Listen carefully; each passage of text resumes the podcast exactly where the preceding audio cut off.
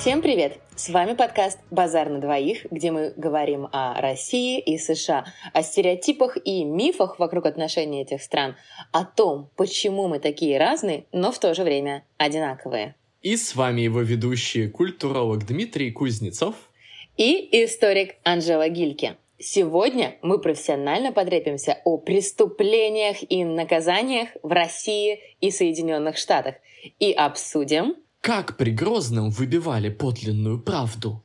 Как узнать, что ваша соседка вступила в сговор с дьяволом? Когда появился первый криминальный авторитет в России? Как познакомились Ромео и Джульетта гангстерской Америки? Об этом прямо сейчас в выпуске «В тихом обществе разбойники водятся».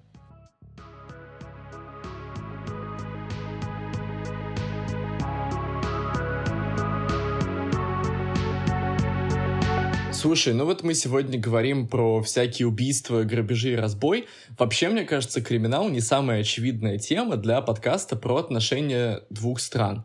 И для начала давай вообще разберемся, почему как-то тема криминала сейчас так активно мусолится в обществе, и почему, мне кажется, появляется так много и в России, и в США всяких медиа, вот э, популярен жанр э, true crime, да, э, детективные истории, основанные на реальных событиях. Почему люди вообще этим так активно интересуются? Ты сразу как-то в кучу накидал несколько вопросов. Давай попробуем по порядку. Во-первых, я с тобой не согласна то, что данная тема не вяжется с нашим подкастом.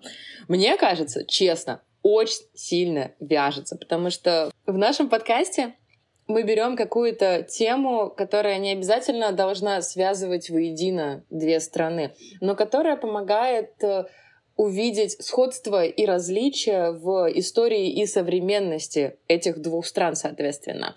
А преступления всегда были, есть и будут, и это неотъемлемая часть жизни любого общества. И плюс ко всему это неотъемлемая а, часть государственной системы, да, потому что как раз все силовые структуры, да, которые существуют в а, любом государстве, они во многом определяют нашу жизнь. Это вот что касается там, первой там, части да, твоего вопроса насчет того, почему мы об этом сегодня говорим. Второе. Почему это так популярно? Ведь ты, кстати, приводил мне статистику, да, про подкасты. Да, что э, как бы э, через э, очень простое гугление я выяснил, что перв...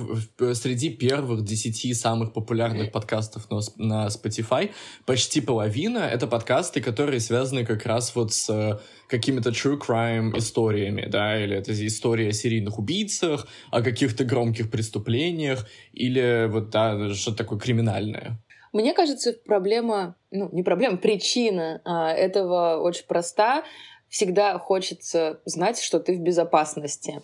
А как понять, что ты в безопасности? Сравнить уже можно с другим временем, да, и вот когда ты смотришь, я не знаю, какой-нибудь сериал, какой-нибудь фильм, вот, например, «Острые козырьки», да, смотришь ты и думаешь, о боже, как людям жилось-то фигово, их просто могли зарезать на любой улице, и, в принципе, все бы им сошло с рук. Сейчас такого нет здорово, я в безопасности. Возможно, это так. Ну, по крайней мере, ну, ладно, я не могу приводить себя в какой-то такой пример, потому что мне просто тупо история интересна. Ну, окей, а, ты немного меня переубедила в этом плане, что криминал как бы это очень а, важное явление и в культуре России современной, и в культуре США. Мне кажется, что это в целом еще такое желание да, какой-то получить адреналин и пощекотать себе нервы, как ты сказала, из безопасного контекста.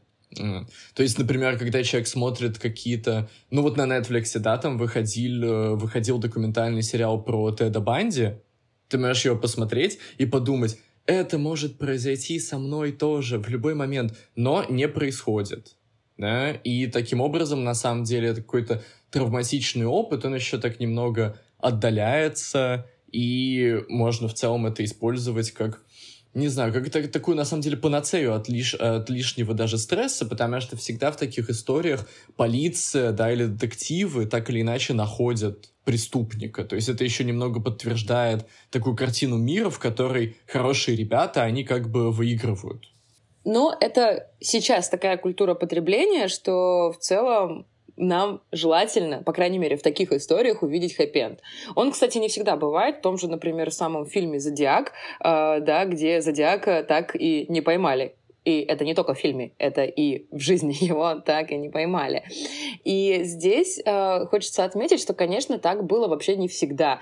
Это сегодня, да, в 20 и в 21 э, веках очень реально, в принципе, найти преступника да, а, при том, что мы не говорим прям вот про такие массовые какие-то ситуации, да, как э, серийные убийства, а вот про какие-то мелкие, там, даже кражи элементарно, везде камеры, да, все везде фиксируется, это все очень-очень просто, и вообще мир преступлений, мир криминала очень сильно изменился вот во второй половине 20-го, 21 и в начале, да, 21 века.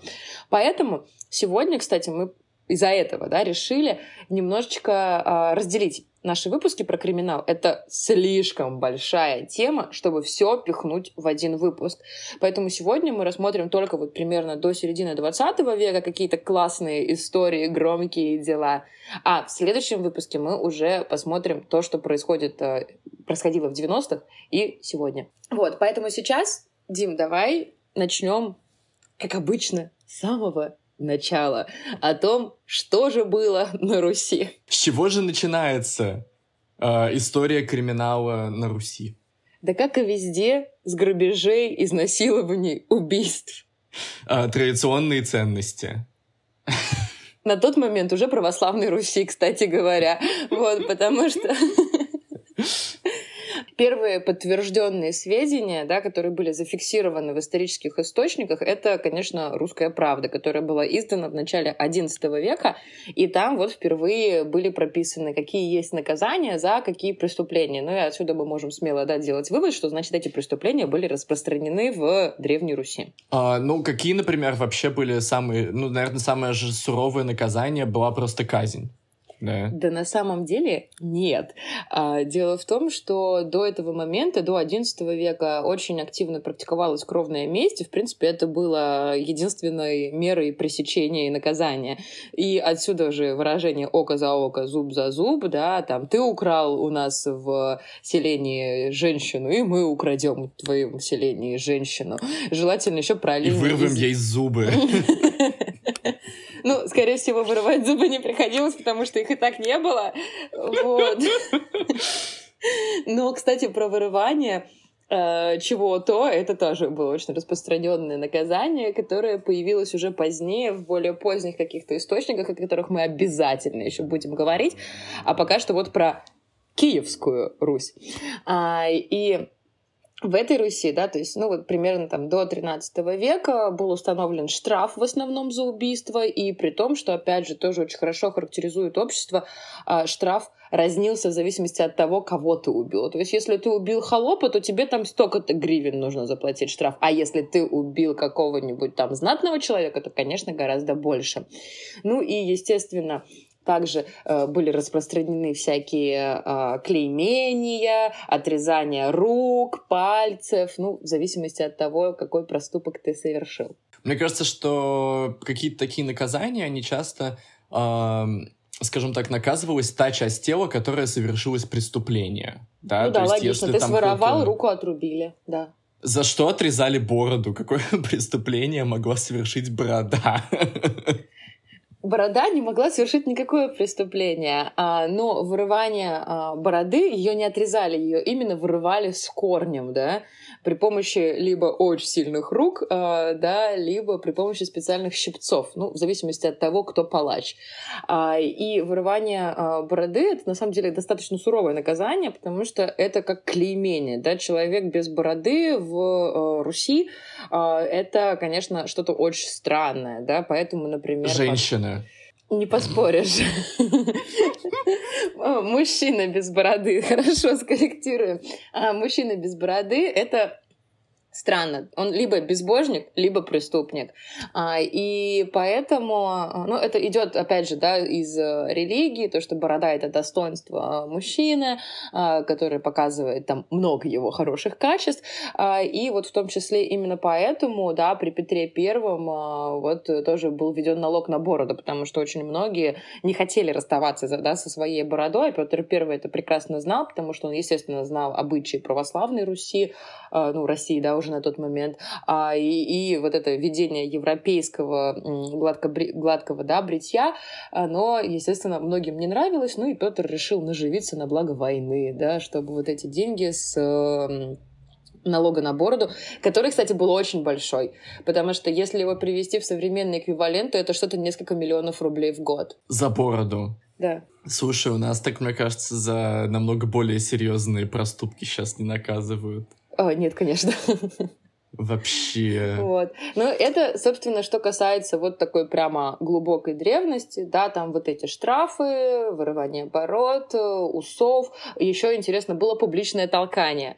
Вот, где-то в веке в 14 в 13 да, то есть тебя выводили на площадь, ты вставал, э, тебя ставили посреди круга, и тебя толкали во все стороны. Мне кажется, сейчас такое в школе просто в качестве игр между детьми происходит. Кажется, я такое Ну, игр видела. буллинга, скажем так, там, это тонкая грань. Игры буллинг, да, да, согласна. Еще на концертах слэм называется, да, как же это? Да, но это, это уже как бы такая функция мазохизм, когда ты превращаешь наказание в удовольствие. И здесь мне кажется, мы, конечно, будем прямо много сейчас говорить именно про историю Руси, потому что все-таки в этом плане Русь-то постарше Соединенных Штатов будет, да, и пока мы дойдем до а, того момента, когда возник, возникли да, Соединенные Штаты, мы уже узнаем множество классных просто историй про Россию, а, которых, правда, было очень и очень много. Вообще, э, были в, э, на Руси, да, какие-то э, преступные группировки, да, ну вот есть э, там Соловей-разбойник в былинах, условно говоря, да, вот мы знаем, что вообще были разбойники, которые там сидели по лесам и периодически убивали каких-нибудь э, проходящих людей. А вот какие-нибудь, не знаю, вот пираты, например, были на Руси, там какие-нибудь э, варяги, были и разбойники, и пираты, как ни странно, да, потому что все как-то привыкли думать то, что пираты это что-то связанное с морями, но на деле были еще речные пираты, которых называли ушкуйники. Ушкуйники, ну, потому что их лодка так называлась. Это были такие мелкие лодки, на которых можно было пройти по рекам а, рядом с берегом. Самое главное, быстренько высадиться на берег, всех ограбить и уехать с награбленным. И, как ни странно, занимались этим самые образованные люди из Великого Новгорода. А, да, и вот Великий Новгород, а, как бы он был одним из самых богатых а, городов, а, и, ну, это единственная, ладно, одна из двух там республик в Руси. А, и, и вот они занимались очень активно торговлей, ну, потому что ни хрена не растет, да, логично в этой области. А, и вот еще пиратством, да, они занимались. Но закончилось это в 15 веке, с, после того, как Новгород присоединили к Москве. От этого они грабили москвичей, получается. Ну, до кого доплыть могли, того и грабили. Еще, мне кажется, была же такая тема, что как бы как можно было... Ну вот если потом в 20 веке люди грабили банки, угу. как такой способ получения денег, да, больших Большого сразу, количества сразу, да. То, мне кажется, в Средневековье в основном развлекались тем, что вот грабили монастыри и церкви, потому что где больше всего золота, конечно, ну, Господа Бога. Конечно, да, абсолютно. И чаще всего грабили монастыри и церкви, и даже существовали отдельные статьи наказания да, за а, церковную татьбу, так называемую, да, потому что татьбой называли как раз грабежи, и а, об этом да, говорится уже в документах, которые были изданы, там, например, а, при Грозном. Да? То есть вот у нас были уже судебники, так называемые, да, в которых а, были прописаны разные там, законодательные акты, и в том числе появляется что-то похожее на уголовный уголовный кодекс. И там прямо отдельный, отдельный такой графой прописано а, про кражи в а, Доме Господа. И этих людей называли лихой, ведомый лихой человек, да, то есть это, как мы сегодня сказали, это грабитель-рецидивист. Слушай, ну вообще из э, истории э, России того периода, да, например, а в Штатах больше всего знают нашего Ивана Грозного, которого да, здесь на английском зовут Иван э, The Terrible, вот, Иван Ужасный. И э, Грозный же тоже, собственно, ничего, он Грозный, э, он тоже же очень сильно жестил в этом плане. Вообще какие-то там есть миллион историй про то, как он сурово карал всех своих политических врагов и вообще преступников. Да, мне кажется, что сажал на кол. Сажал. И на самом деле не только сажал на кол, при Грозном а, прямо гигантское количество было всякой жести. И я вот помню, когда я начинала работать в школе, я часто давала урок именно дополнительный про всякую жесть при Грозном. Это был любимый урок всех моих учеников. Так же, как про пытки Инквизиции. Ну, в принципе, похоже очень сильно, да, и как бы по времени тоже они достаточно а, близко. А, и при Грозном было очень много всего разного не только. Ну вот э, самое ужасное какая-то, да, это самое сочное, такая какая-то сочное наказание, сочная пытка, пожалуйста. А самое сочное, я даже, я даже теряюсь, я не знаю, из чего выбрать, потому что там столько было жести. Ну, то есть, наверное, конечно, самое жесткое это про э, и сочное, как ты выразился, это варка в котле в горящей смоле. В горячей Реально смол... звучит сочно. Ну да, достаточно. Но вообще очень-очень много всего было. То есть, например, был распрос на дыбе. Это была стандартная схема э, существования политического сыска. То есть вот при Грозном появляется как таковой политический сыск, ну то есть прообраз полиции, грубо говоря. А, и появляется еще там понятие государева преступления, под которое можно было подогнать абсолютно все. И для того, чтобы узнать, какое же ты на самом деле преступление совершил, тебя пытали на дыбе. А, ой, извините, расспрашивали. Вот. И... А, то есть тебя за ноги или за руки подвешивают к дыбе, параллельно бьют кнутом или жгут огнем и узнают всю подноготную правду. Или еще э, подлинную да, правду. То есть без разницы. В зависимости от того, что к тебе применяли. Если к тебе применяли кнут, который на Руси назывался кнут-подлинник, то тогда у тебя узнают подлинную правду. А если тебе вгоняют иглы под ногти, то узнают всю подноготную. Слушай, ну я вообще не знал на самом деле, что... Ну, подноготное такое довольно известное выражение. И не знал, что оно связано с э, такими пыточными процессами. Да, оно связано Интер... с пыточными процессами, но чуть-чуть пораньше Грозного на самом деле оно еще появилось. Но при Грозном это тоже практиковали. Так, ну мы выяснили, да, что на кол сажали, на угу. дыбе э, допрашивали и в котле варили. А, что еще было? Вот а, кол... на кол... колесе, как называется, колесовали? Колесования при Грозном не было, но оно было очень распространено при Петре Первом. Это, значит, была какая-то инновация уже. При Грозном Из не Европы было таких привез. больших колес. Из Европы привез. Да. Вешали при Грозном? Вешали, притом вешали очень э, виртуозно. Не только за шею, как обычно это делают, а еще могли повесить за ребро или за ноги. В смысле, веревку наматывали на ребро? Нет, крюк. Металлический а, крюк, и тебя подвешивали. Зачем я у тебя спрашиваю такие ужасные вещи? А, Ученикам ну, моим всегда в школе нравилось. Ну, в 13 лет, я думаю, конечно, такие истории очень сильно заходят. Окей, наверное, еще как-то, ну вот, если выдирали, да, э, как-то бороду, что выдирали, наверное, еще какие-нибудь конечности. Ой, да, это вообще любимое. Ну, то есть стандартно резание носов, ушей. То есть ворам отрезали носы, и там была такая заметная дырка, да, и выжигали ну... на лбу вор, ну, чтобы уж точно было видно, кто пришел к тебе в деревню. А, вот. Ну, и при отрезании конечности, конечно, четвертование. Насколько это была распространенная вообще такая мера? Что нужно было сделать, чтобы тебя четвертовали? Ой, да при Грозном вообще, в принципе, что угодно. вот. а, иногда даже не обязательно что-то было для этого делать.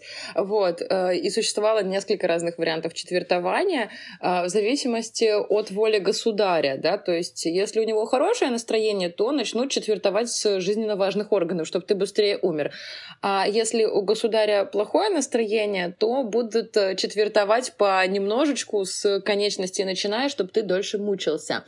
И есть одна супер прекрасная история про Висковатого, который вообще-то был изначально другом Грозного. Не знаю, знаешь ты ее или нет. Нет, я знаю только Курбского, который был другом Грозного. Ну, да, но Курбский, он все таки бежал, он был гораздо умнее, он решил из Литвы не возвращаться, хотя странное решение, честно говоря, из Литвы не возвращаться. Э, вот, но это, конечно, моя личная не, любовь к Литве. Э, вот, а Висковатый он был в той же компашке, что и Курбский, да, а, и его как раз э, обвинили, да, там, в неудачах в этой Ливонской войне, ну, короче, в чем только его не обвинили, но он был ближайшим другом Грозного, как бы понимаешь, да, и в итоге Висковатого казнили на лобном месте в Москве на Красной площади. И вот у него тоже было что-то типа четвертования, но только я не знаю, как это назвать иначе, а, потому что Четвертование подразумевает, что тебе отрезают сначала ноги, потом руки, потом туловище, потом голову. Четыре части, да, ну там чаще всего. Вот. Здесь же казнь была, знаешь, таким хэппинингом на самом деле, потому что привлекала всех зрителей к действию. Любой желающий мог подойти к висковатому и отрезать по кусочку. На память. Да на что угодно. Вот. И Висковатый был на этом лобном месте. В течение нескольких часов к нему подходили а, люди и отрезали по кусочкам. Кто-то мог отрезать только палец, кто-то отрезал язык, кто-то отрезал палец на ноге, кто-то просто снял кусок кожи. Вот. Вот так вот длилось часов семь. А потом к Висковатому подошел опричник. А опричники это были единственные люди, которые обязательно должны были в этом деле участвовать, да, то есть не только обычные прохожие ну, должны это были делать, но еще и как бы войско Грозного. А, и опричник один подошел к нему и отрезал, внимание, смертельный кусок. Ну, просто висковатый, после этого уже умер, да, непонятно от чего, от того, что он там ему отрезал, или просто уже от потери крови, боли и все. Вот. И как ты думаешь, что произошло с этим человеком, который отрезал смертельный кусок? Его тоже казнили, мне кажется. Его тоже приговорили к казни, потому что его обвинили в том, что он сжалился над висковатым э, и, и э, тем самым как бы помог ему умереть, да, вместо мучений отрезал смертельный кусок, тот умер. И вот этого опричника приговорили к смертной казни, но уже как бы не сегодня, а там через какое-то время его казнить, а пока в темницу. Но этому чуваку очень сильно повезло, потому что что он умер от чумы в тюрьме. Какой это век? Ну, Грозный, 16. А, везение в стиле 16 века. Очень классно. А, то есть, в принципе, вот Марине Абрамович повезло что аудитория на ее аналогичном перформансе была не настолько изобретательной, как люди, которые отрезали пальцы на ногах и куски кожи. Слушай, мне интересно даже на самом деле, знала ли Марина Абрамович о том, что тот э, перформанс, который придумала она, на самом деле придумал Иван Грозный? Я после этой истории на самом деле уже не знаю, как еще можно было убить людей, поэтому просто выкладывай как на духу, что там делал Грозный вообще с населением Руси. Итак, я сделаю это просто перечислением, без э, каких-то конкретных историй. Э, итак, у нас попеременное обливание холодной и горячей водой. До смерти, конечно же. Такое закаливание на максималках. Потом угу. подвешивание за ноги и рассечение ровно посередине. Фу. Утопление в реке. Массовые. Например, была массовая казнь новгородцев, когда их заподозрили в... Дима, я не могу рассказывать, когда ты так смеешься. Защитная реакция просто включается. Да, в общем, несколько сотен новгородцев утопили в Волхве прямо рядом с новгородским Кремлем, когда их заподозрили Новгород в измене. Вот. Потом еще известный случай, то, что Грозный, например, прибил шапку к голове посла гвоздем, потому что тот не успел ее снять и поклониться. Еще один элемент дипломатии, который, мне кажется, нужно вернуть в современную политику. Знаешь, возможно, он есть, просто мы не слышали. И еще были зашивания в шкуру медведя, Ну и, конечно, травля собаками. Травля собаками это вообще считается первым каким-то извращением, так скажем, которое э, совершил Грозный в возрасте 12 лет. В смысле, он э, придумал кого-то затравить собаками в 12 лет? Да. Это первый известный задокументированный акт э, какой-то агрессии Грозного по отношению к другим людям. Он затравил какого-то, кого-то из своих, опять же, по-моему, друзей, детей, собак. Блин, как тяжело было дружить с Грозным. Да, на, наверное. Мне кажется, что ну, это вообще это какая-то тема в духе Игры престолов, на самом деле, уже. Я до сих пор не понимаю, почему в Голливуде нету фильма про Ивана Грозного. И про Анну Иоанновну. Потому что вот такие умные люди, как мы, еще не написали им сценарий.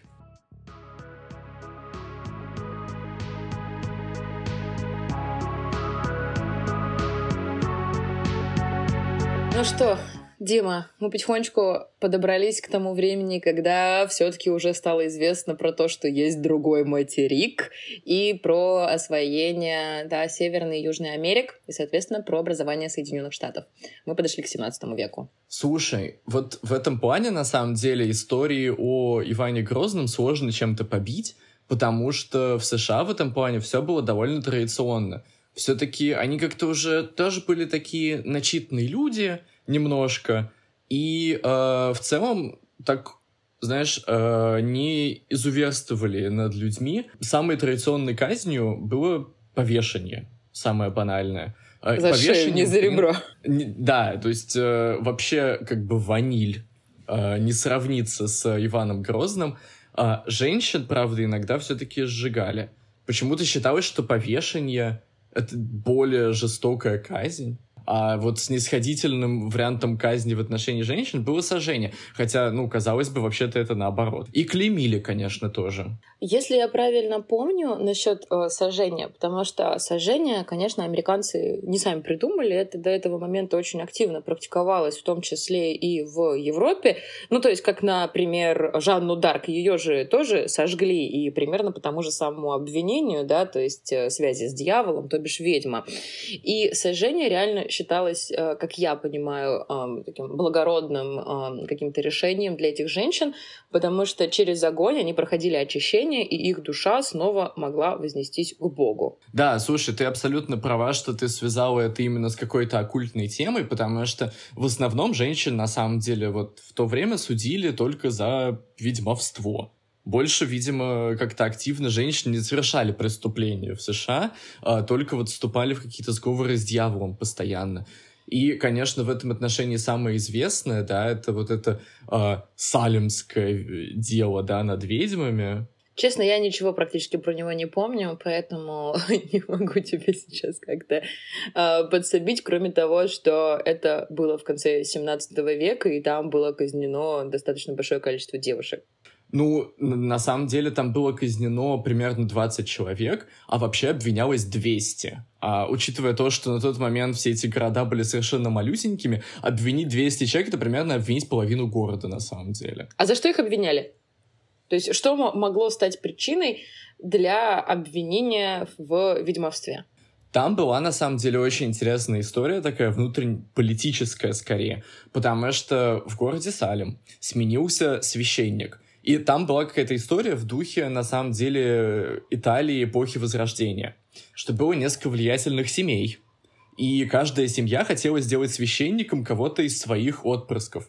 И, в общем, священником стал э, сын из семьи, которые были такие, как бы, скажем так, э, затюканные и не самые аристократические. И, в общем, это вызвало как, какую-то совершенную такую волну, да, во, во всем э, обществе города Салем, и все эти семьи начали активно бороться за влияние. Соответственно, священник, не будь дураком, справедливо установил, что такие распри общественные и вражда не могут быть просто так между людьми, потому что все же там люди набожные. А такая вражда может быть порождена только ведьмовством и оккультизмом, да, что вот есть какие-то ведьмы, которые как тайные агенты работают над тем, чтобы поссорить людей между собой. Офигенно, офигенно. Конечно, это именно женщина, естественно. Потому да. что им же делать а... нечего, только сплетнями да, заниматься. И раздорами. Да. И вот а, потом, чтобы, ну, видимо, как-то вот он так вышел на эту ведьмовскую тему, чтобы подтвердить его слова, как будто бы у трех женщин начались э, одни и те же такие физические э, непонятные симптомы всякие начали с ними приключаться.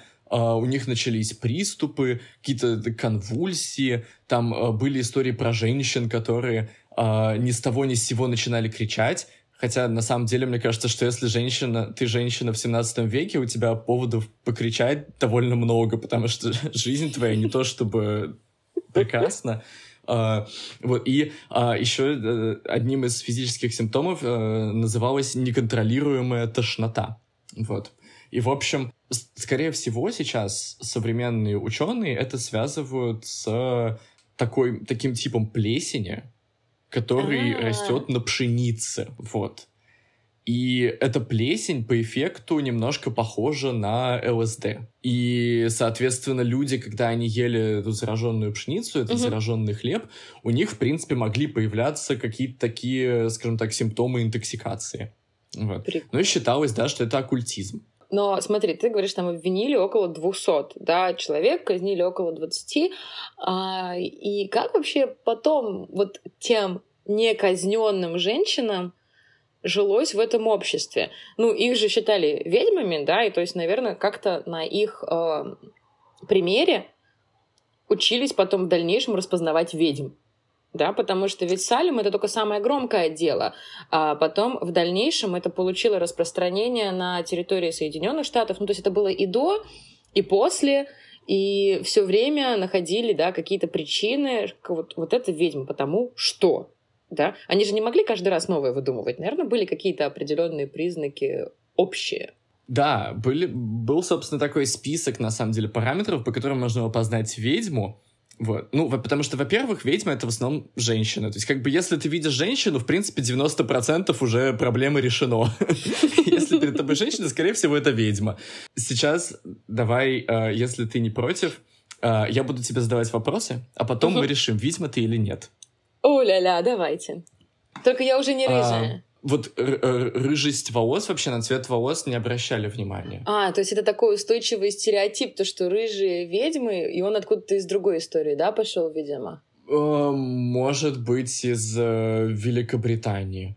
Скорее против всего. ирландцев. Да, против ирландцев, Был такой... логично. А, а, а в Штаты как раз уехали все ирландцы, поэтому... Поэтому там, да. Окей. Все были рыжие. Все логично. Хорошо, ладно, я готова. Но благо мы далеко, так что сжечь меня не получится. Есть ли у тебя какое-то животное, которое не отходит от тебя и проводит с тобой очень много времени? А, да, сейчас рядом со мной сидит мой пес. Так, окей, чек есть. Проводишь ли ты время в обществе человека, чаще всего мужчины, в темной одежде. Человек этот должен быть в темной одежде. Или я? Да. Ой, Дима. Нет, это... человек в темной одежде. Дима, это ты. Это правда. Э, чек. Окей. Есть ли у тебя какие-то э, отметины на теле неестественного происхождения? Семь татуировок не в счет. А, я думаю, что, к сожалению, в счет. Окей. И а, знаешь ли ты полностью хоть одну молитву? И можешь ли ты прочитать молитву? Нет. По памяти? Нет. Все? У меня для тебя э, плохие новости. Ты ведьма, Анжела. В целом, вот этого было достаточно, чтобы признать человека ведьмой. Класс. Но, окей, все-таки стоит сказать, что жители города Салем не были такими ужасными мизогинами и обвиняли только женщин. Среди А-а-а. этих 20 повешенных, казненных людей были пятеро мужчин. Невероятно. А, один из этих мужчин был бывшим священником города Салем а, из другой влиятельной семьи. Понятно, сводили счеты. Да. И а, вот просто к слову вот о знании молитвы, этот священник перед казнью прочитал Uh, уж не помню, как это там называется по-английски, но он дословно прочитал «Отче наш», условно говоря. И сказал, что, ну, вот, а вообще ни одна ведьма и ни один колдун не может полностью молитву прочитать, потому что иначе сразу постигнет Божья кара. Вот. А, на что судья, который был, ну, собственно, ага. священником на тот момент, а, сказал, что иногда и дьявол может притвориться праведным ангелом, и все равно его повесил. Класс. А, как я понимаю, вот ведьма это было как такое условное ругательство, да, вообще такое вот прямо оскорбление по отношению к людям, которых ты подозреваешь в чем-то нехорошем.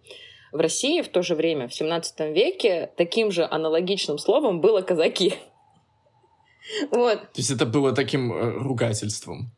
Условно, да, потому что... Условно, да, потому что э, всех казаков априори считали разбойниками, да, и то есть если вот ты говоришь 90% если ты видишь женщину, она ведьма, вот там 90% если ты видишь казака, он разбойник.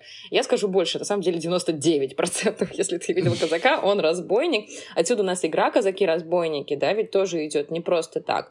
А, и вообще от казаков пришло очень много разных слов в наш лексикон, с которые тоже связаны с чем-то негативным. Например, слово притон. Вот что такое притон, Дима, вот в твоем понимании сегодня? А, притон — это какое-то место, где собираются маргиналы, проститутки, наркоманы, Ага. Декаденты, ну, студенты.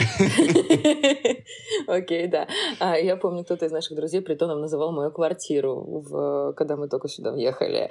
Вот. Ну, вообще, притон изначально это а, тайная пристань речных разбойников, то есть казаков. Потом были еще классные выражения в то время, которые сейчас уже, ну, как бы не используются, но они использовались вплоть до 20 века.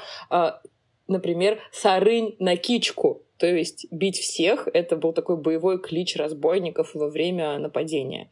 А, или еще слово прекрасное «дуванить». Вот дуванить это означает делить добычу.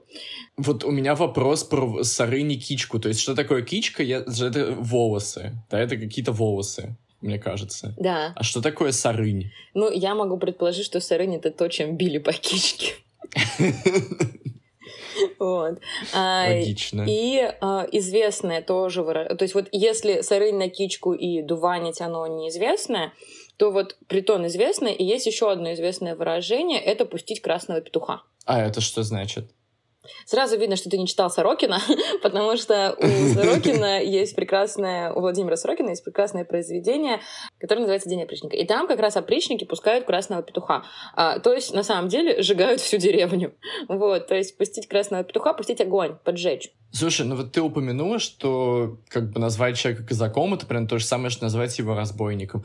Почему вообще так люди относились к казакам? Потому что, ну, как-то мне казалось, что казаки, они были, ну, как бы почти как э, российская армия, и там защищали Россию и так далее. Ты прав. Казаки, по факту, можно сказать, что были российской армией, а, но это было чем-то таким обособленным, все равно от э, государства образованием, ну, по крайней мере, до конца XVIII века, потому что там при Екатерине начинается уже очень активное э, включение земель казаков в состав России, и там проблемы были, да, связанные именно с автономией казаков. А до этого момента, да, то есть весь XVII век и первую половину XVIII, казаки были вольным народом. А, и они по факту выполняли выполняли функцию пограничников. Дело в том, что они жили да, на границах Руси на тот момент, а, то есть это где река Дон, где река Волга, там где Астрахань, да, сегодня вот там они, ну, донские казаки, да, вот, а, и поскольку у России не было просто тупо ресурсов на то, чтобы располагать какие-то пограничные войска специально, было вот такое негласное соглашение с казаками, что мы вас не трогаем, вы занимаетесь, в принципе, чем хотите, но если вдруг война, то вы идете первыми в бой на, на границе. Так, в принципе, всегда и происходило.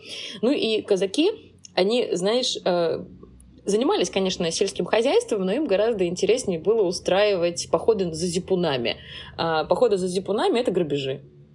То есть они грабили всех подряд, и без разницы. Это были русские, турки или кто-то еще, кто вошел в какие-то э, ближайшие земли с казаками. Но иногда казаки даже далеко уходили, там, по Каспию, они там доходили до Ирана, да, то есть территории Персии на тот момент. Ну, прям далеко могли уйти.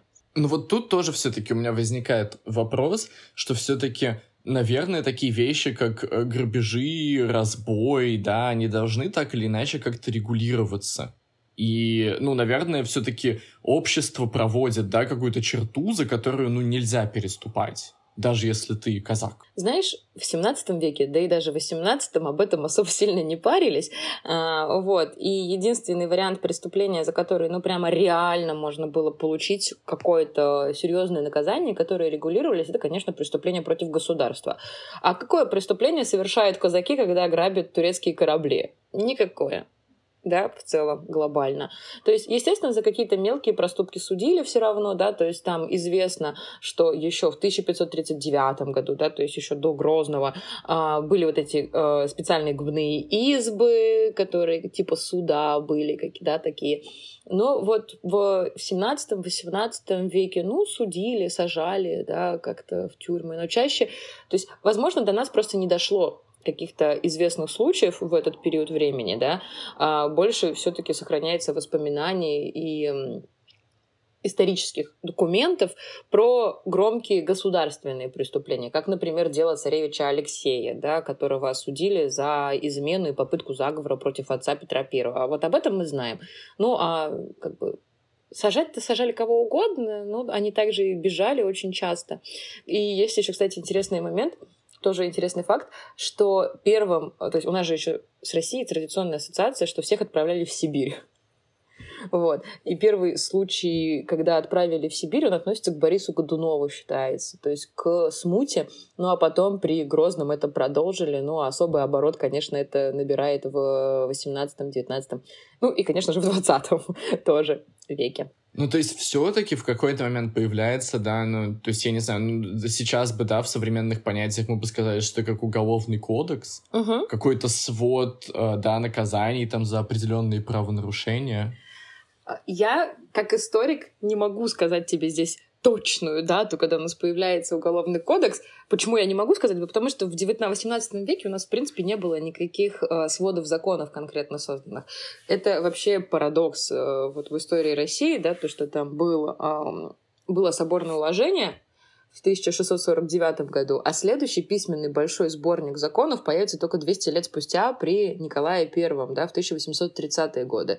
То есть с 1650 условно да, до 1830-х у нас не было никакого сборника законов, и Екатерина пыталась сделать, но у нее ничего не получилось, там русско-турецкая война началась, вот, и то есть были только какие-то ну, единичные законы, и это было все в такой гигантской, да, неразберихе, от чего, помнишь вот эту прекрасную историю там про декабристов, например, да, которых э, осудили на смертную казнь, и законов, которые бы регулировали, какая именно там смертная казнь им положена, не было. И получалось, что к ним нужно было применить смертную казнь по времени правления Ивана Грозного. То есть то же самое. Их можно было либо затравить собаками, либо сварить в котле. Ну, согласись, не очень как бы здорово для 19 века, для Российской империи, да, в 19 веке, там, после победы над Наполеоном, после всей вот этой либеральщины и просвещения, ты вдруг варишь людей в котле, да, и это в том числе подтолкнет Николая к созданию вот этого нового судебника, э, нового свода законов вместо старых там судебников, соборных уложений, потому что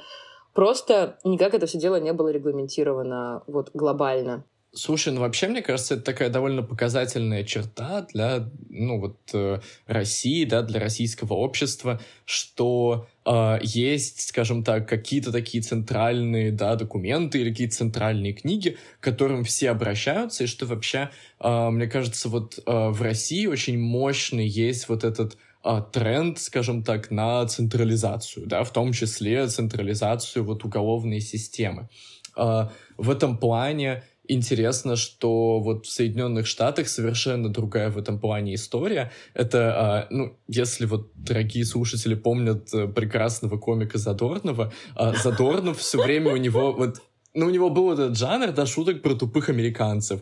Что, типа, о, ну, тупые, там, и... Чуть подлиннее растяни, ну, тупые. Ну, тупые.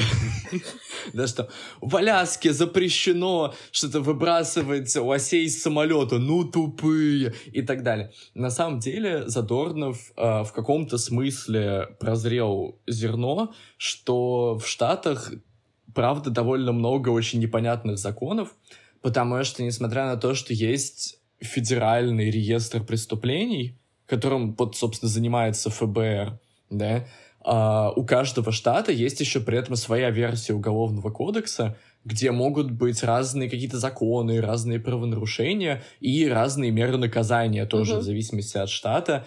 А, например, вот а, в штате Колорадо запрещено официально ездить пьяным на лошади, а в штате Арканзас запрещено неправильно произносить название штата.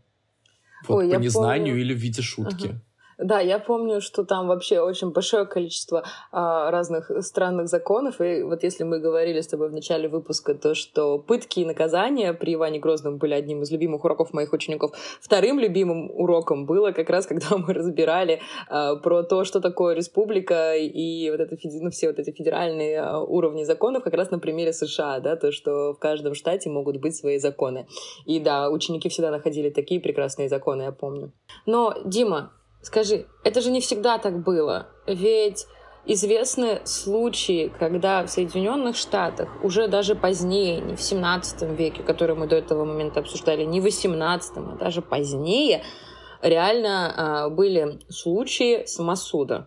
Да, я бы сказал, что в США самосуд в целом имеет одну форму, да, форму линчевания, uh-huh. которая очень тесно связана с историей расизма.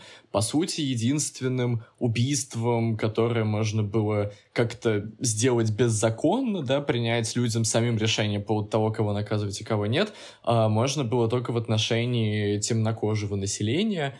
И, а, естественно, что там скажем так, постфактум все равно проводился какой-то суд, но э, доводы обвинения и защиты, да, особенно не рассматривались. В принципе, на защите можно было сказать более-менее все, что угодно. Можно было сказать, что да он вообще хотел меня зарезать ножом, и там я оборонялся и позвал друзей, условно говоря. Никто никогда не стал бы это расследовать и доказывать, э, кто прав, кто не прав. Поэтому, да, такие как бы очень ну, сильно брутальные как бы формы самосуда и российские а, кошмарные, да, связанные именно с этим. Есть вот знаменитая песня Strange Fruit, да, которую поет Билли Холидей. Совершенно кошмарная, потому что, да, вот этот странный фрукт, о котором она поет, угу. это тело повешенного человека на дереве, Ох. на которое она как бы смотрит глазами ребенка, да, и не понимает, что это такое болтается на ветке. Ну, то есть э, полный трэш, э, кошмар, жесть. Э. Здесь, когда ты сказал про тело вот повешенного, повешенного, да, которая висит уже очень странная, мне вспомнился еще один просто прекраснейший, конечно, а, сюжет из истории криминальной России. А, это 18-19 век в основном, а, потому что там уже смертная казнь была отменена, да, вроде бы примерно так в 18 веке при Елизавете Петровне, но она была отменена только по отношению к дворянам.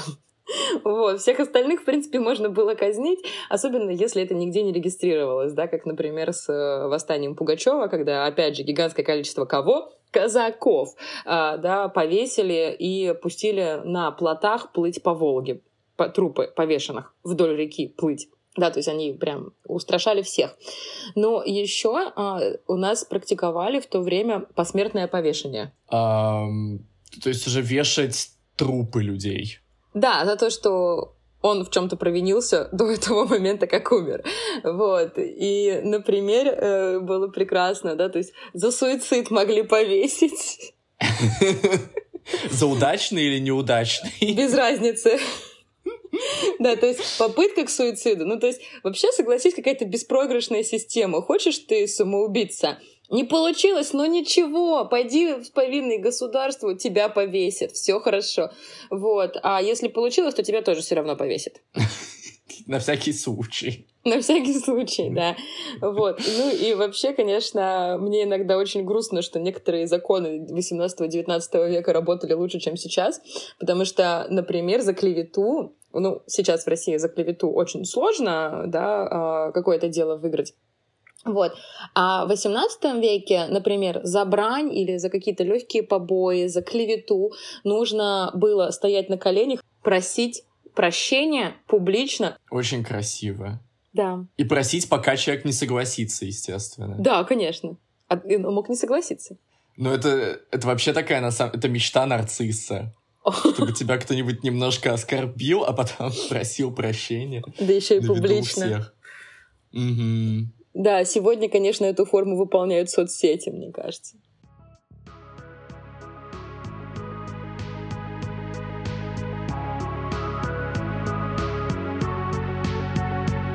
Ну вот, мы с тобой поговорили про то вообще, как жила преступность, криминал, какие были законы в России а, до там 18-19 веков.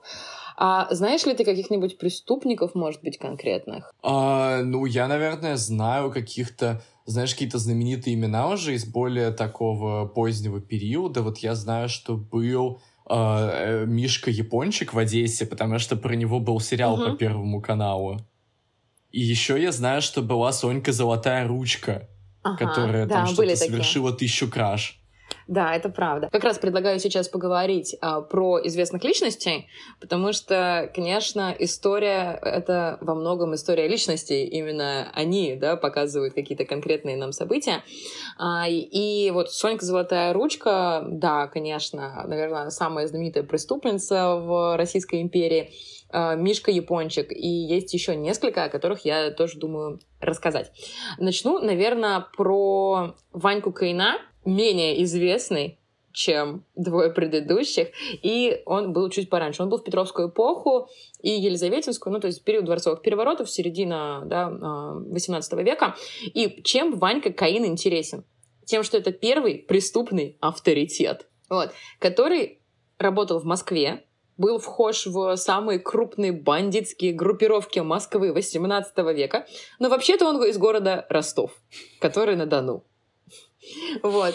И здесь у меня к тебе вопрос. Вот как ты думаешь, почему Ванька Каин? То есть мы не знаем его настоящей фамилии, у него вот кликуха Каин. Ну, да, я думаю, что самое, наверное, очевидное, это то, что это а, библейское, да, Каин как первый убийца. Да, конечно, да, то есть Каин — это же сын Адама и Евы, если я правильно помню, и это уже как слово нарицательное, да, для какого-то злобного, завистливого человека, который может э, убить самого близкого. И Каин убил Авеля, своего да. брата которого родители, видимо, любили больше. Вот. Да. И здесь еще очень интересно я нашла информацию, что Каин, да, вот у него есть у этого слова, да, именно у слова, не у имени, а, восточнославянская этимология, от которой происходит слово потом окаянный, да, и все это приходит там корни типа проклясть кого-то, да, там кого-то заложить, еще что-то. И вот в этом всем как раз на самом деле э, и кроется суть этого Ваньки Каина. Потому что сначала он был очень успешным грабителем, а потом пришли другие более успешные бандиты, которые его немножко потеснили. Ему не понравилось, что его скинули с э, бандитского пьедестала, и поэтому в 1740-е годы он приходит к властям с повинной и говорит, ребята, я буду доносчиком. Благодаря мне вы разберетесь со всей преступностью в Москве, но меня вы трогать не будете. И в итоге благодаря ему было поймано 774 человека. То есть Москва в 18 веке, это не сегодня Москва, которая резиновая, да, и 774 человека были пойманы, да. И, естественно, получилось так, что теперь только банда Ваньки Кайна была ведущей в Москве, занималась всем разбоем, грабежами, убийствами, торговлей всем незаконным, чем только можно. А, и власти это поняли, что пригрели змею, да, потому что э, с другими помог расправиться, но сам разошелся. И поэтому его потом осудили. Следствие шло около шести лет. Его приговорили к смертной казни, э, но заменили, вот опять же, да, его приговорили к смертной казни, но поскольку уже смертная казнь немножечко выходила, из употребления, да, так скажем, а, то ее заменили на ссылку и отправили в Рагервик. Это сегодня город в Эстонии. И ему вот как раз вырезали нос, да, и клеймили вор. Слушай, ну так интересно, меня вообще удивляет, что его даже осудили и отправили потом на какую-то каторгу, потому что, казалось бы, если у него была, знаешь, самая крупная, да, влиятельная бандитская группировка в Москве, ну, наверное, у него были деньги, чтобы ну, как-то подкупить? Не, можно было тогда как-то подкупить там суд, следствие? Или все были такие прямо неподкупные и честные? Ой, когда в России кто-то был неподкупный и честный? Слушай, ну я вообще не просто так тебя спросил про то, можно ли было подкупить э, э, там судью и каких-то Uh, не знаю, следствия, да, потому что вот, например, в США был, uh, наверное, самый знаменитый гангстер, которого знают просто все, Аль Капоне, про которого uh-huh. снято какое-то невероятное количество фильмов, лицо со шрамом и так далее. Это вот он, лицо со шрамом, и у него, кстати, правда, был шрам. Логично фильм, знаешь, как может быть не основан на реальных событиях, а вот эта деталь реально была основана. Но это, скажем так, у Шрама на самом деле не очень романтичная история. Его просто порезали ножом в какой-то стычке в баре, когда он еще на самом деле даже не занимался особенно преступностью, вот каким-то организованным криминалом. А был просто нормальным итальянским мальчиком из Бостона, Uh, угу. который, которого выгнали из школы, потому что он ударил по голове свою учительницу, потому что она ему ставила плохие оценки. Как хорошо, что я больше не работаю в школе. Как хорошо, что, да, вот у тебя не было детей, которые потом выросли криминальными авторитетами. Но это же начало 20 века, правильно? А, да. А И... основная его деятельность приходится на 20-е 20-го. Угу, да, 20-е 30-е. Времена сухого закона да, в а, Соединенных угу. Штатах. То есть он вот. был бутлегером. Да, он вот как раз э, построил свою криминальную карьеру на том, что он занимался всем бутлегерским бизнесом в Чикаго. А занимался он всем бутлегерским бизнесом в Чикаго, потому что его туда позвал его очень дальний родственник работать на себя, а потом Аль Капоне несмотря на то, что вот он закончил всего 7 классов школы, он был умный мальчик, поэтому он договорился с другими ребятами в банде этого человека, и они его убили. И уже после этого главным стал сам Аль Капоне.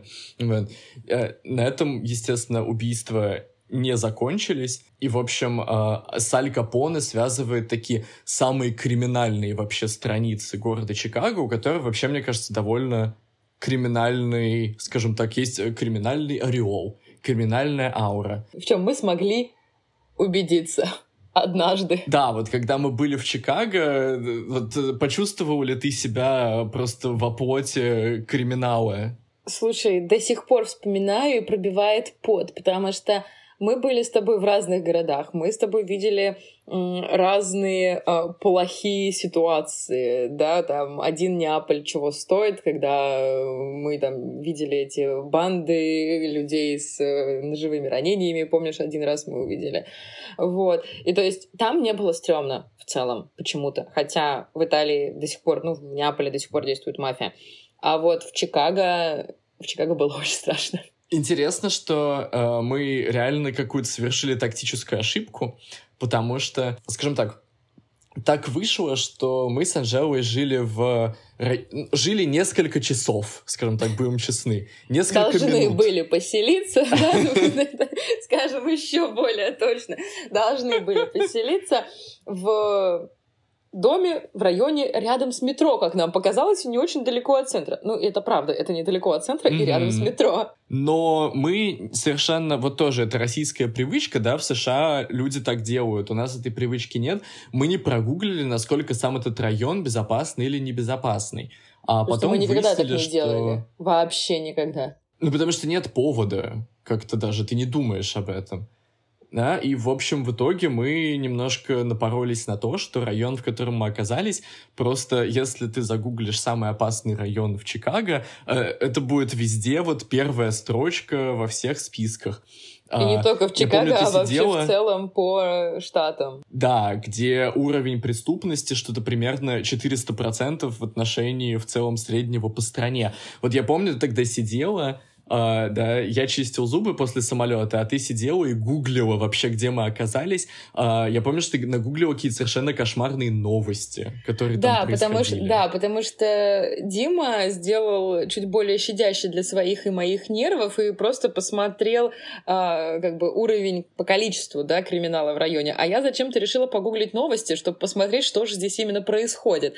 И оказалось, что там в перекрестке от нас расстреляли бабушку, потом в другом перекресток от нас э, там, была, э, там был масс-шутинг, да, массовая стрельба, 30 выстрелов, пятеро погибли. Потом женщина сбила своего возлюбленного за измену тоже там недалеко от нас. Ну, и это типа неделя. Да, что все это произошло вот, вот накануне того, как мы приехали, условно говоря. Прошлые выходные, да. Да, и, в общем, это, это, это правда, это первый абсолютно, мне кажется, на нашем каком-то опыте путешествий, когда мы приняли волевое решение выселиться немедленно и уехать куда-нибудь еще, потому что э, стало как-то максимально некомфортно. Да, особенно когда нам сказали, что даже такси туда не ездят. Да. Надо пригибаться, когда проезжаешь через район. На всякий случай. Ну и вот да, и Чикаго до сегодняшнего дня, как мы видим, подтверждает вот эту а, свою репутацию после Аль Капоне как одного из самых а, криминальных городов Соединенных Штатов. Несмотря на в целом достаточно спокойное существование как в каких-то там других районах города. А, и здесь я думаю, что я могу рассказать еще об одной легендарной личности, а, которую, наверное, тоже одна из самых знаменитых э, преступниц в России. А, Ее знают и сегодня, но особо, конечно, она была известна в Российской империи. Это Сонька Золотая Ручка. По имени, по прозвищу, да, по кликухе уже понятно, что она занималась кражами. И при том кражами не простыми, а золотыми. Э, вот, то есть кражи в ювелирках. А, и о ней неизвестно практически ничего, потому что она э, вообще все время фальсифицировала свою историю жизни, и с этим как бы очень сильно да, сходится даже то, что мы знаем огромное количество разных ее имен, да, то есть Сонька Золотая Ручка, она же Софья Ивановна Блюфштейн, она же Шейндля Сура Лейбовна Блюфштейн, она же почему-то Софья Павловна Ильина, в девичестве она была Соломониак, но это тоже не точно, ну, то есть вообще все очень непонятно. Сколько раз она была замужем, тоже не ясно. Известно только, что последний ее муж был Шулер Махель. Вот, это все. А потом, также известно, откуда она.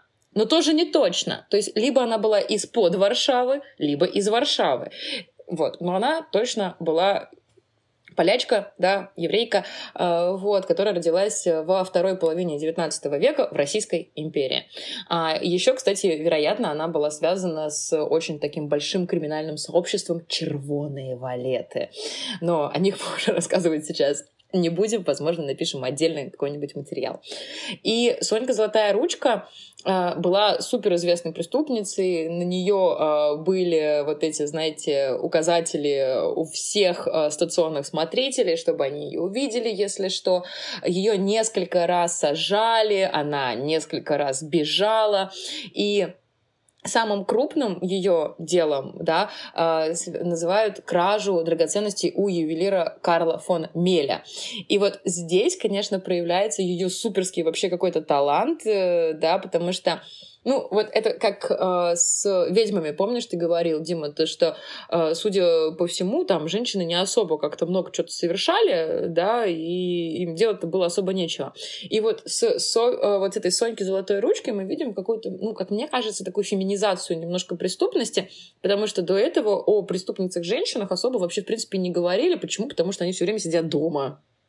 А вот вторая половина XIX века, женщины могут получать образование, женщины могут работать, и они могут выходить, в том числе на дело. И вот э, Сонька Золотая Ручка, она, конечно, была умелица, потому что помимо золотых ручек у нее еще был однозначно актерский талант. И вот на примере вот этого дела, ну, оно просто фееричное. Она пришла к психиатру уже можно было так делать, и заявила, что ее муж сошел с ума, потому что он буквально помешан на драгоценностях. И в связи с этим она просила разрешения привести его на консультацию, чтобы проверить, и при необходимости госпитализировать в психиатрическую клинику. На что психиатр сказал, окей, приводи. После этого Сонька пошла к собственно, ювелиру Карлу фон Мелю в Петербурге, представилась ему женой психиатра, выбрала кольца, брошь с бриллиантами, но сказала, что заплатить она на, за них не может, потому что все деньги у кого? У ну, мужа. Ну, у мужа, естественно, естественно, дома лежат. Дома, у мужа. Ну, точнее, не дома, а в кабинете, где он работает, да, где он принимает пациентов. Поэтому, пожалуйста, ювелир, принеси драгоценности к нам домой. Она дает ему адрес этого психиатра. И там он тебе за это все дело заплатит. Естественно, ювелир обрадовался, крупная покупка. Явился в дом психиатра, мошенница, то бишь Сонька Золотая Ручка, встретила его, забрала драгоценности, мерила, такая, все супер красиво, красота, вот кабинет мужа, проходите. Ювелир заходит в кабинет условного вот этого мужа и начинает просить деньги. Сонька в этот момент смывается, а, а психиатр-то предупрежден, да, уже, что придет муж, который будет просить что-то про драгоценности. Ну и в итоге этот ювелир просил деньги от психиатра за драгоценности. Ну, психиатр такой, ну это тот безумный. Его скрутили в итоге и увезли в психбольницу. Слушай, ну это правда история вообще достойная сама по себе какого-то фильма или сериала, потому что совершенно умопомрачительно. Угу. И мне кажется, что ты очень интересно сказала про как бы такую феминизацию преступности, и мне кажется, что это тоже такой еще определенный талант, то, что она знала, угу. да, что у женщины по умолчанию может быть ореол безопасный да. да, что от женщины не ожидают преступления. Да, и об этом даже писал Чехов, представляешь? Потому что Чехов, э, он путешествовал по России, и он был на Сахалине, где как раз была последняя уже э, ссылка э, Соньки, откуда она несколько раз пыталась бежать, и она это делала настолько успешно, что ее уже в итоге достаточно в пожилом возрасте сковали кандалами и на цепь посадили, чтобы она уж точно не сбежала. И в 1890 году году Чехов с ней встретился и описал эту встречу в книге «Остров Сахалин», где он написал, я зачитаю, это маленькая, худенькая, уже сидеющая женщина с помятым старушечьим лицом. На руках у нее кандалы, на нарах одна только шубейка из серой овчины, которая служит ею и теплую одежду, и постелью. Она ходит по своей камере из угла в угол, и кажется, что она все время нюхает воздух, как мышь в мышеловке, и выражение лица у нее мышиное. Глядя на нее, не верится, что еще недавно она была красива до такой степени, что очаровывала своих тюремщиков и могла бежать отовсюду. Да, вот это, конечно, описание тоже такое немножко, э, что все-таки он пытается на нее смотреть тоже через такую опцию какого-то женской красоты, такого и способности к соблазнению. Да. Очень интересно несмотря на то, что в целом у женщины был ореол такой безопасности, да, наверное, соблазнение, это был вот один из таких традиционно опасных инструментов, которым могла пользоваться женщина и как раз там э, манипулировать мужчинами таким образом. И Чехов на это так очень обращает внимание. Но ведь это же не только для Соньки Золотой Ручки э, характерно, и, как мы знаем, в Америке тоже были такие женщины.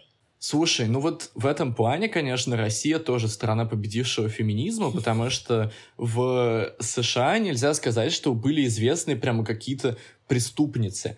А, была самая знаменитая пара преступников, да, такие а, Ромео и Джульетта криминала, а, Бонни и Клайд да, которые во время Великой депрессии ограбили невероятное количество банков и убили невероятное количество полицейских. Вот, кстати, тоже они были, можно сказать, такие полублагородные преступники, потому что они э, среди их преступлений нет практически жертв э, гражданского населения. То есть э, все люди, которых они убили в основном, это, да, полицейские, которые пытались их задержать или арестовать. Э, не знаю, делает ли их, э, как-то сглаживает ли их вину, э, наверное, все-таки нет. Да, но вот условно говоря, что они старались вот без повода никого не стрелять. Вот.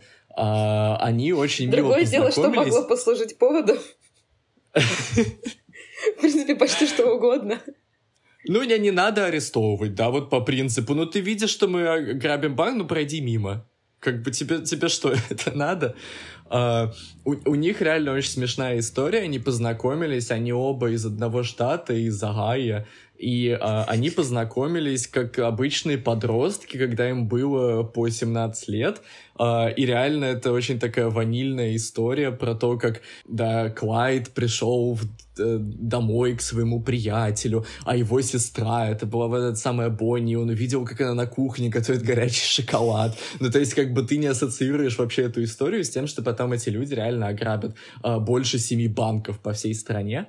Да, в итоге вот так все и получилось, потому что началась Великая депрессия, а, и, да, ребята в Агае очень быстро поняли, что работать, э, там, какой-то копать уголь за 3 копейки они не хотят, а других средств к проживанию у них нет.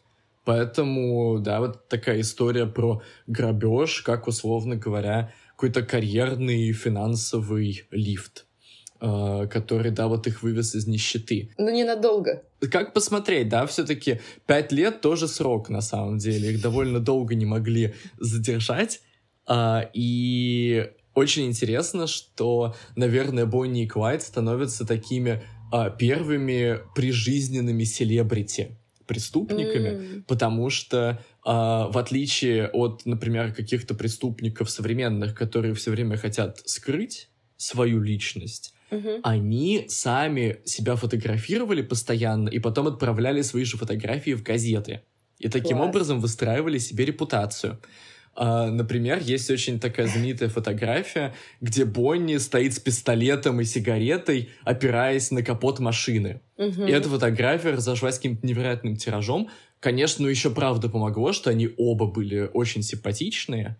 И люди по всей Америке начинают просто сходить с ума и говорить о том, что это uh, да, самая горячая пара сезона, пара преступников. Плюс они еще погибли трагической смертью. То есть вообще окончательно закрепили какой-то свой э, культовый статус в истории. А как они погибли? Их все-таки приехали, за, приехала задерживать опять полиция в таком количестве, от которой они уже не смогли отбиться. И их очень красиво расстреляли вот рядом со своей машиной. То есть они реально как Ромео и Джульетта. Молод, молоды и умерли в один день. Слушай, офигенная история, конечно. И здесь, мне кажется, проглядывается вот эта еще одна особенность э, Америки в данном случае, да, то, что бандиты супер популярны.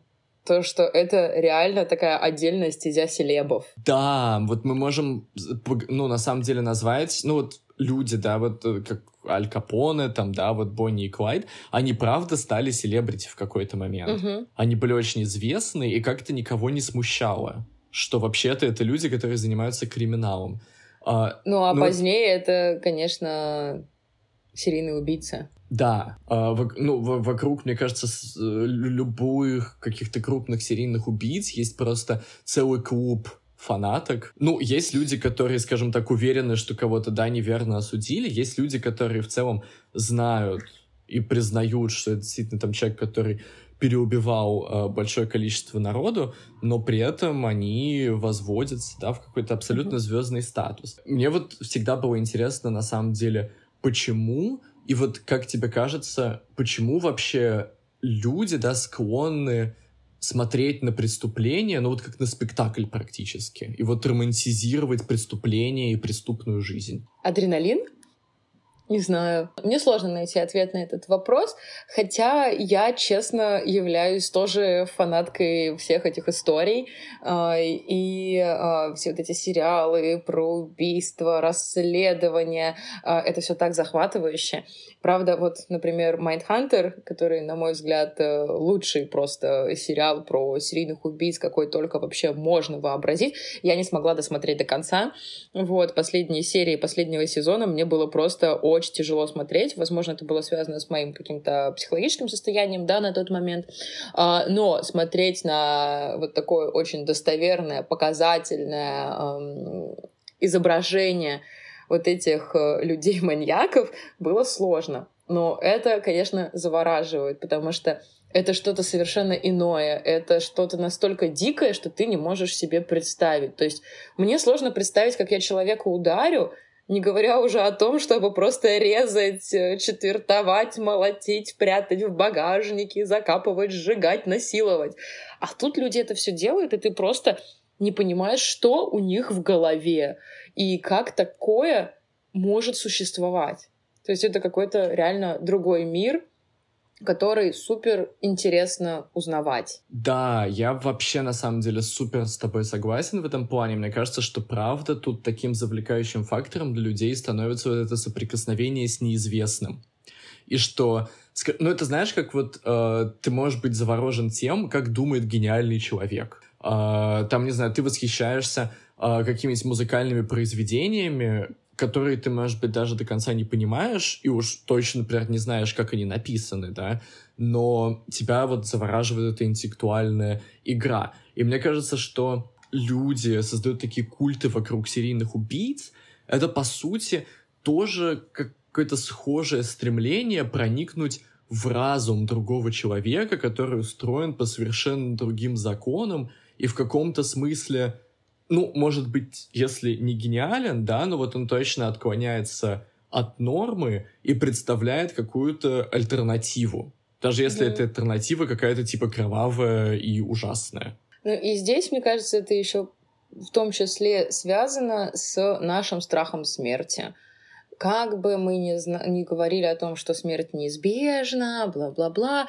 никто не хочет умирать глобально, если так все-таки посмотреть, да.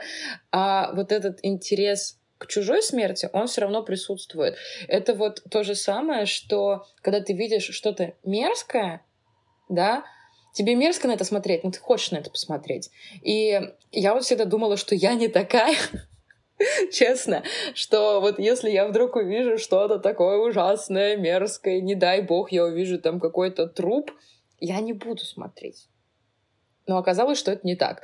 Потому что, когда я ходила в музей смерти в Лос-Анджелесе, а, в который ты отказался со мной пойти, Потому что я уже в нем был до этого, и мне хотелось себя ретравмировать. Да, это я тоже очень хорошо помню. Это был мой первый приезд к тебе, и ты такой, ну вот там есть классный музей, сходи. И я, зная тебя, и зная себя, что мы в этом плане одинаковые, что если музей классный, то ты хочешь туда вернуться. И я так помню, обиделась, что ты не пошел. Ну, как бы, окей, это твое право, можешь не ходить, но мне было так странно. Типа, а что ты меня тогда направил, раз музей дерьмо, если ты туда не хочешь идти второй раз? Но сходив туда один раз, я поняла, что я больше туда никогда не вернусь, и как бы вопросов к тебе у меня больше нет, потому что там как раз показывают все вот эти свидетельства ужасных преступлений, а, кровавых каких-то а, событий, и это реальные мемориальные предметы. То есть вот ты только входишь в, музей, э, в этот музей, и первое, что ты видишь, это окровавленная рубашка в каких-то подтеках от э, пота, слюны и крови, которая была на смертнике, да, то есть э, на осужденном на смертную казнь, и тут же рядом стоит электрический стул, над которым его поджарили. И там просто тоже видны все эти э, следы. И это, конечно, завораживает абсолютно. И такое прикосновение к истории немножко своеобразное, извращенное, но очень крутое. Вот э, если у тебя, помимо вот этой рубашки, если у тебя какой-то такой наиболее запомнившийся объект, потому что для меня это ну, две вещи, скажем так. Наверное, первая вещь — это Uh, ну, раз уж мы говорили про такую как бы культовую историю, да, вокруг этих убийц, uh, первый зал, где архив писем, которые mm-hmm. писали серийным убийцам в тюрьмы, и это реально какой-то бесконечный клуб фанатов. Да, так там не только это... Э, вот я тоже хотела об этом же зале сказать. Э, правда, я хотела сказать не про письма, а про настольные игры. Это просто жесть. Типа, серьезно? Дитятка, я купила тебе настольную игру, она про маньяков. Вот, и то есть там реально было что-то типа монополии, только она была про маньяков. Вот, и это было про реальных серийных убийц, которые в тот момент были супер просто популярны. Вот, согласна с этим, да. И вторая вещь, наверное, для меня это реконструкция ну, э, как спальни, наверное, да, да это можно назвать, э, Дармитория, я бы сказала. Да, да, да, реконструкция такой общей комнаты, а, вот этого культа, угу. где все его участники выпили какие-то вот эти химикаты, да, чтобы да. покончить жизнь массовым самоубийством. И, наверное, просто скажем так, вид вот этой комнаты э, вместе со всеми сопроводительными материалами, которые ты читаешь, потому mm-hmm. что, да, там же задокументировано, как, собственно, была проведена вся эта церемония, и что там, ну, если химикаты там в том случае долго действуют, нужно повязать на голову пластиковый пакет, который тебе там заранее выдали и так далее. А, просто настолько легко как-то погрузиться, да, ну, особенно Очень. если у тебя хоть как-то развита эмпатия, и представить себя в этой ситуации — и вообще какой-то создается абсолютно параноидальный, клаустрофобный такой страх, от которого потом реально очень сложно избавиться, когда ты выходишь. Да, согласна. И это я тоже хорошо помню, но если выделять э, два экспоната, ты вот выделил два, я сказала первое про вот эти рубашки и электрический стул, а второе — это комната, которая а, полностью посвящена Мэнсону, а, и там а, присутствовало одеяло Мэнсона, которое шили, да, его девочки, и самое, конечно, на мой взгляд, страшное, ну, оно в прямом смысле страшное, это фотографии с места убийства Шерон Тейт. Честно, я не очень хорошо понимаю, насколько это законно, потому что тело беременной звезды, женщины, которая выставлена на, на всеобщий показ. Там, конечно, нельзя фотографировать ничего, но это видит, естественно, сотни тысяч людей.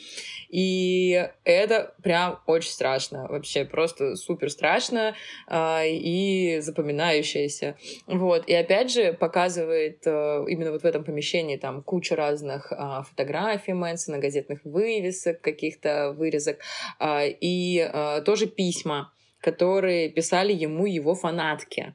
То есть все про него знали, да, и вот от него просто все фанатели. А потом он каким-то образом сподвиг э, гигантское количество людей начать устраивать преступления, да, убийства, и вот самое громкое вот это Шерон Тейт, э, что, конечно, тоже показывает вот эту особенность, да, э, штатов в данном случае э, и вот какого-то этого феномена серийных убийц. Слушай, ну вот мы сразу, как мы начали говорить про такую одержимость смертью и одержимость э, убийцами, да, как американский феномен. Есть ли все-таки в России какие-то такие фигуры, да, э, каких-то изуверов, условно говоря, да, каких-то очень кровавых людей, которые завораживают все равно аудиторию?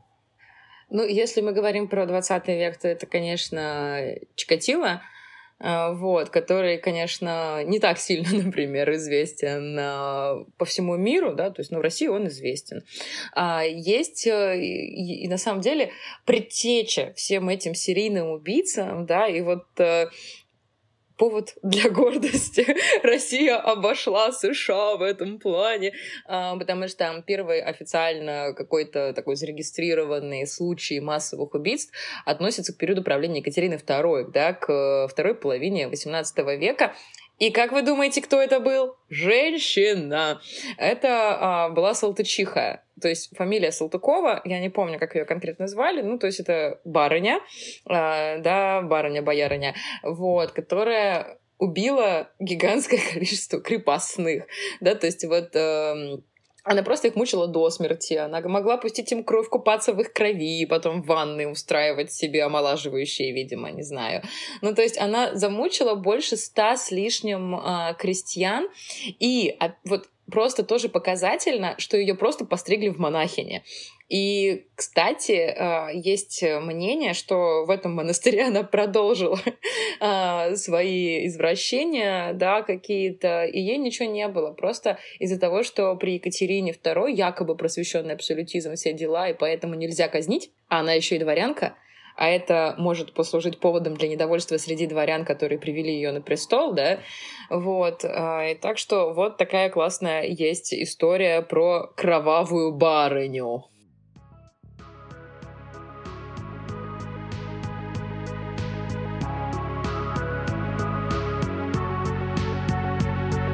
Мне кажется, что мы сейчас открыли просто какой-то ящик Пандоры, и вообще совершенно другую уже тему разговора, которая связана с одержимостью смертью, да, изображениями смерти, с этим культом серийных убийц. И вообще, на самом деле, а, вся эта история уже подводит нас к 20 веку, на котором мы сразу заговорились, пока вот не залезать на эту территорию. Да, потому что 20 век это и начало 21 это период совершенно других преступлений, в которых есть две крайности. С одной стороны, это серийные убийцы, да, где просто идет одержимость смертью, а с другой стороны, это организованная преступность, которая тоже занимается убийствами, но не убийствами ради убийств, а убийствами ради выгоды и получения каких-то э, денежных эквивалентов, да, там, контроля над городом. И это характерно характерно и для России, и для Соединенных Штатов. О чем мы подробнее поговорим в следующем выпуске. На этом сегодня все. Надеемся, что вам было так же интересно, как моим школьникам в седьмом классе слушать про пытки при Грозном и про грабежи банков. С вами заряжались адреналином Дмитрий Кузнецов и Анжела Гильке. Всем пока-пока-пока. Пока-пока.